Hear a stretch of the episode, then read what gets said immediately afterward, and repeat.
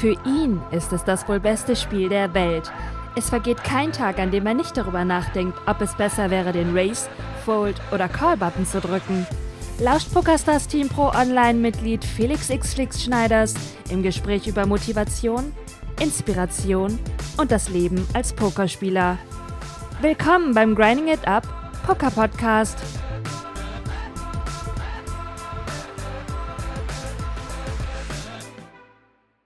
So, meine lieben Pokerfreunde, hier ist der Flix. Herzlich willkommen zu einer neuen Folge des Grinding It Up Poker Podcasts. Es geht wieder um mein Lieblingsthema heute, Cash Game.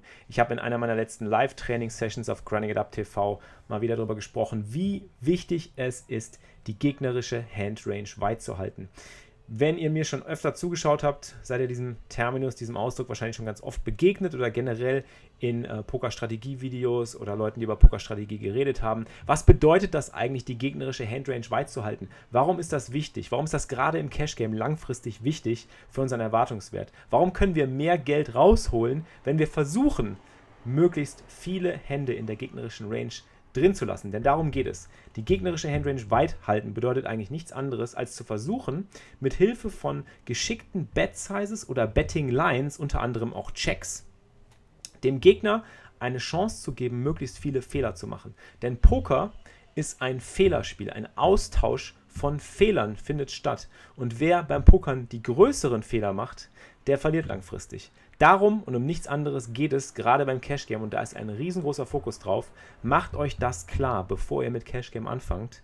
Ihr könnt versuchen, eure Fehler zu minimieren und das ist wichtig, denn wenn ihr zum Beispiel versucht, spieltheoretisch möglichst optimal zu agieren, versucht ihr euer Fehlerpotenzial zu minimieren. Aber gleichzeitig, stellt euch das vor wie so ein Mischpult oder so ein Regler, versucht ihr, während ihr eure Fehler minimiert, die möglichen Fehler beim Gegner zu maximieren. Und das schafft ihr durch dieses Konzept des Handrange Weithaltens.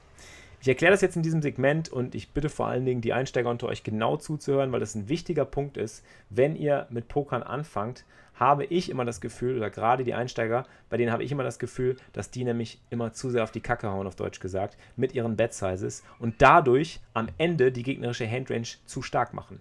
Wie das genau funktioniert und was das für Konsequenzen hat, das erkläre ich euch jetzt in dem Segment. Viel Spaß beim Zuhören. Jetzt geht's los.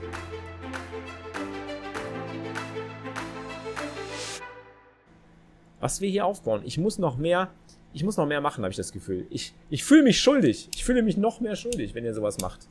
Ich muss euch noch mehr zurückgeben. Was können wir machen? Was, können wir, was kann ich euch noch mehr zurückgeben? Also erstmal analysieren wir jetzt die Hand. Wir haben Jacks, wir kriegen eine 3-Bet. Easy Call in Position. Nein, ich würde nicht 4 betten. Ich habe gestern noch beim Instagram Poker Tip of the Day, geht auf Instagram. Hier, Wayne, geh nochmal auf den Instagram Poker Tip of the Day. Gestern habe ich es noch erklärt. Jacks 4 Betten ist super problematisch hier in dem Spot, weil wenn der Gegner jetzt all in geht, hast du ein mega Problem und du weißt nicht genau, was du machen sollst. Sollst du callen, sollst du folden. Jacks sind oft nicht gut genug, um all in zu callen für 100 Big Blinds, aber Jacks wollen sich auf jeden Fall einen Flop angucken. Du willst den Wert der Hand nicht vergeuden an der Stelle. Das heißt, du musst deine Position nutzen und du willst den Gegner ausspielen. Den kannst du aber nur ausspielen, wenn du ihn auflaufen lässt mit besseren Händen oder mit schlechteren Händen. Das heißt, gegen bessere Hände willst du ein Set floppen am liebsten oder ein Set turnen, ein Set rivern und vielleicht auch noch die Chance haben rauszukommen, weil so ownst du den Gegner, indem du dann die Jacks foldest, wenn das Board schlecht wird und der Gegner hat eine bessere Hand. Ähm, umgekehrt, wenn der Gegner eine schlechtere Hand hat oder einen Bluff hat, willst du ihn auch auflaufen lassen mit dem Bluff, damit du mit deinen Jacks gut Bluff catchen kannst. Wenn du Jacks hier 4 bettest, passiert folgendes. Der Gegner schmeißt die, die schlechteren Hände weg und die Bluffs, oder er geht all in mit den besseren Händen. Und dann hast du das Nachsehen. Das ist das Problem hier. Und da musst du aufpassen. Guck mal. Jacks 4 betten bedeutet einfach sehr viel Wert vergeuden von einer starken Hand. Und ähm, das willst du eigentlich niemals im Poker. Du willst versuchen beim Pokern immer zu schauen, dass du die Stärken der Hand entsprechend deiner Position, der gegnerischen Handrange und der Stack Size ordentlich ausspielen kannst. Wenn du sehr short stacked bist mit Pocket Jacks Preflop, dann ist das kein Thema. In einem Turnier zum Beispiel willst du das Preflop mit Pocket Jacks reinbringen, denn selbst wenn der Gegner eine schlechtere Hand hat, kriegst du es All-In gegen irgendwas, was vielleicht schwächer ist, weniger Equity hat, ein schwaches Ass, Ass 10, vielleicht flippst du gegen Ass Dame, vielleicht kriegst du es rein gegen Pocket 10er, gegen Pocket 9er. Wenn du aber für 100 Big Blinds oder je deeper du wirst, du spielst mit Jacks und du stellst dann deine Jacks Preflop rein oder du, du provozierst einen All-In Preflop, dann ist klar, dass der Gegner meistens nur noch mit besseren Händen darauf reagiert und nur noch antwortet mit einem Call, wenn er dich geschlagen hat. Deswegen ist das ein ganz, ganz wichtiges Rhythmusspiel, was du, was du beherrschen musst. Wenn du deine Stack Size berücksichtigst, deine Position berücksichtigst und die gegnerische Stärke, die Handrange, die Stärke der gegnerischen Handrange. Das ist sau wichtig hier. Also, hier zum Beispiel, wir haben Jacks in Position, wir kriegen eine 3-Bet. Wir wollen auf jeden Fall unsere Position ausspielen. Wir haben über 100 Big Blinds, wir wollen unseren Stack also ausspielen. Wir wollen den Gegner dazu kriegen, Fehler zu machen. Also müssen wir unsere Position spielen. Wir wollen auf keinen Fall zu viel Geld riskieren mit der viertbesten Starthand äh, in No Limit Hold'em, weil wenn der Gegner hier All-In geht, hat er meistens Damen, Könige, Asse oder Ass König. Und selbst gegen Ass König haben wir nur einen Coinflip und gegen die anderen sind wir gecrushed 80-20. Ähm, es ist ganz wichtig, dass man das versteht, das Konzept. Ähm, es ist auch so ein typisches Konzept, wo man äh, beim Pokern äh, darüber nachdenken muss, wie kriege ich den Gegner dazu, mehr Fehler zu machen als ich und wie halte ich gleichzeitig mein Fehlerpotenzial klein. Es ist ein Fehlerspiel. Poker ist ein Fehlerspiel, Leute. Ähm, ihr müsst versuchen, die Balance zu halten zwischen ähm, den Gegner dazu bekommen, einen möglichst großen Fehler zu machen, aber gleichzeitig deine eigenen Fehler zu minimieren. Weil jeder macht Fehler die ganze Zeit. In jeder Entscheidung macht ihr Fehler. Kleine Fehler, größere Fehler, minimale Fehler. Äh, wenn man das mathematisch darstellt, grafisch darstellt, sind das manchmal auch nur so ganz, ganz minimale Minus-EV oder Plus-EV-Entscheidungen. Zum Beispiel, wenn ihr mal ein bisschen zu loose pusht oder äh, wenn ihr mal ein bisschen zu loose callt. Das macht aber nicht immer den Unterschied, weil manchmal kann es ja gut sein, dass ihr selbst zu loose gepusht habt, aber der Gegner eben ein tighter Caller ist und dementsprechend foldet der sehr, sehr viel und dadurch habt ihr vielleicht normalerweise einen kleinen EV eingebüßt, langfristig gegen viele verschiedene Gegner, aber gegen diesen einen Gegner habt ihr jetzt vielleicht gerade ein bisschen mehr rausgeholt oder habt es zum Beispiel gerade noch so profitabel gestaltet, dass ihr mit Jacks eben all in gegangen seid, weil ihr auf den einen Gegner gestoßen seid, der hier vielleicht doch irgendwie bereit ist, mit Zehnern broke zu gehen. Aber im Schnitt sind die Leute ja etwas teiler aufgestellt. Das heißt, worüber du immer nachdenken solltest, ist, wie schaffe ich es, meine eigenen Fehler minimal zu halten? Und das schaffe ich, indem ich auf der einen Seite nicht zu viel riskiere, wenn ich weiß, dass meine Hand verwundbar ist. Ähm, wenn ich weiß, dass mein Stack zu groß ist, um zu viel zu riskieren an der Stelle.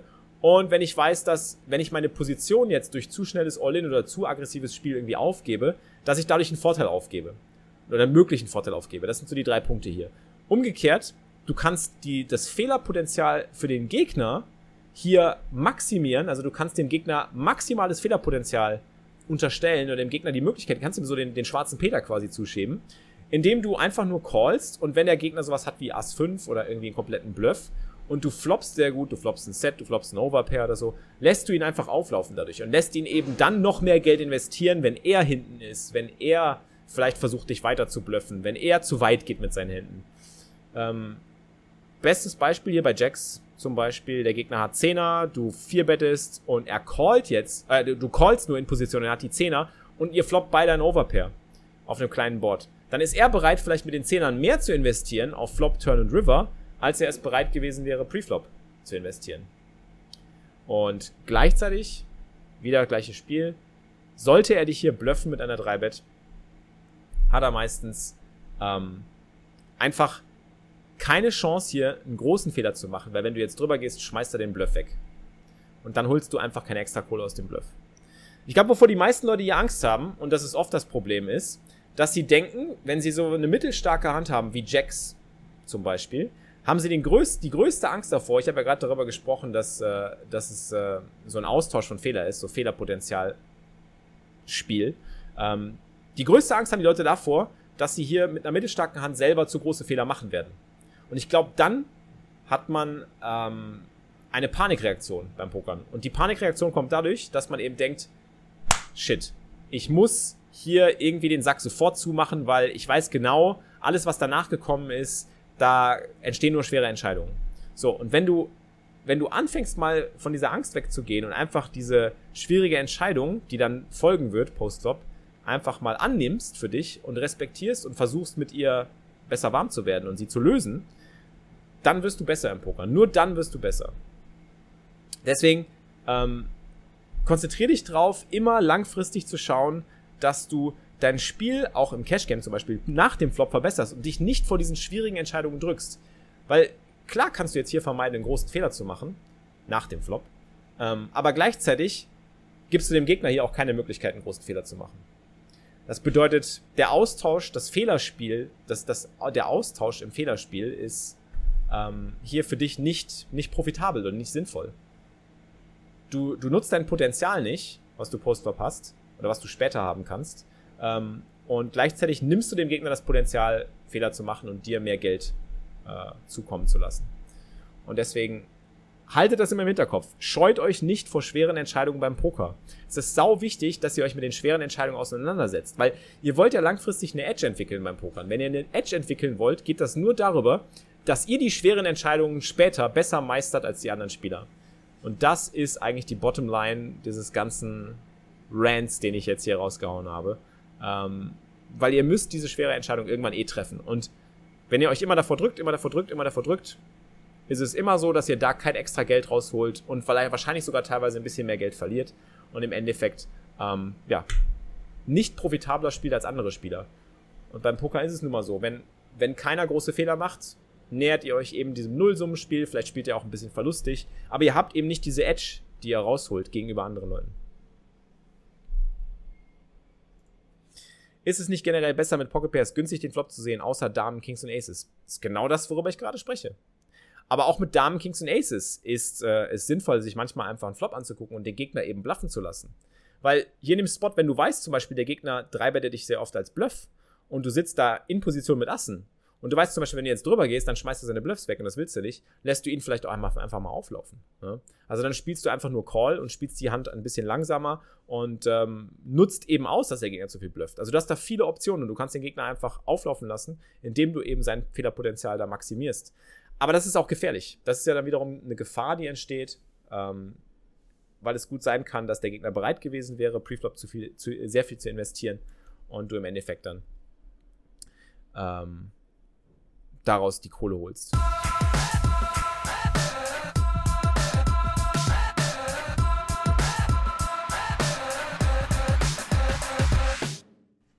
So Leute, ich hoffe, dieses Cash Game Segment hat euch weitergeholfen und gefallen. Bitte, bitte, bitte gebt mir unbedingt Feedback. Ich bin jetzt unterwegs gleich zu den Rocket Beans. Äh, Samstagmorgen geht's los. Ich habe mir schon mein Zugticket gebucht. Ich äh, hoste zusammen mit Jockel von Super Games TV wieder mal die super geniale Show The Final Table. Schaut unbedingt mal vorbei auf rocketbeans.tv. Das Ganze gibt es auch nachher auf YouTube anzusehen. Äh, einmal im Monat gibt es eine Show, die Final Table Show bei den Rocket Beans, bei denen ich zu Gast bin und mitkommentiere und mein Fachwissen anbringen darf bei einer Runde von hauptsächlich Einsteigern oder Leuten, die eben nicht so häufig pokern, die aber eben aus äh, ja, der kunterbunten Welt ähm, von YouTube, Twitch und äh, den Rocket Beans eben kommen.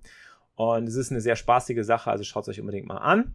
Ansonsten schaut unbedingt vorbei auf Grinding It Up TV. Aktuell gibt es richtig, richtig viel zu schnappen für euch. Ich will es nur noch mal kurz betonen. Wir haben inzwischen so viele Sponsoren, so viele coole Dinge an Land gezogen. PaySafe-Card habe ich ja schon äh, annonciert letztes Mal. Und ähm, es wird jetzt auch während der World Championship of Online Poker, die gerade läuft auf PokerStars, eine ganze Menge Giveaways geben. Macht euch drauf gefasst. Also schaltet unbedingt ein, Grinding It Up TV. Wenn ich bei den, von den Rocket Beans zurückkomme, geht meine W-Coup, meine World Championship of Online Poker los. Ich habe eine ganze Menge Events geplant. Ich bin super pumped. Ich habe Bock auf die ganzen Streams. Ich habe Bock mit euch abzuhängen. Ich habe Bock mit euch zu pokern und vor allen Dingen hoffentlich einen fetten, fetten Titel abzuschmatzen und ähm, ebenfalls gleichzeitig viel an euch rauszuhauen von und durch meine Sponsoren. Vielen, vielen Dank an meinen besten Lieblingssponsor PokerStars, die weltgrößte Pokerseite, Online-Pokerseite. PaySafeCard, die uns unterstützen, pokerbooks.de, IntelliPoker, die kostenlose Pokerschule. Vielen, vielen Dank und auch vielen, vielen Dank an euch fürs Zuhören. Also, lasst mir bitte nach diesem kleinen Werbesegment, was aber auch wichtig ist für euch, denke ich,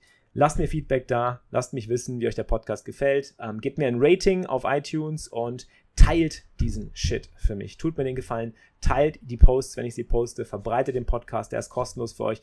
Ich will euch maximalen Value mit Content geben, den äh, ich aus meinem Erfahrungsschatz hole und ich hoffe, er hilft euch weiter und macht uns alle zu, zu besseren Pokerspielern. Also teilt den Shit, liked den Shit, abonniert den Shit. Ich würde mich sehr darüber freuen. Ich wünsche euch ein schönes Wochenende, einen guten Sunday Grind und viel, viel, viel Erfolg bei der Weko. Macht's gut, bis bald, euer Flix. Und keep grinding it up natürlich. Das war's für dieses Mal, liebe Pokerfreunde. Ihr habt immer noch nicht genug? Mehr Poker-Content mit Felix bekommt ihr täglich um 15 Uhr live auf grindingitup.tv. Bis zum nächsten Mal beim Grinding It Up Poker Podcast.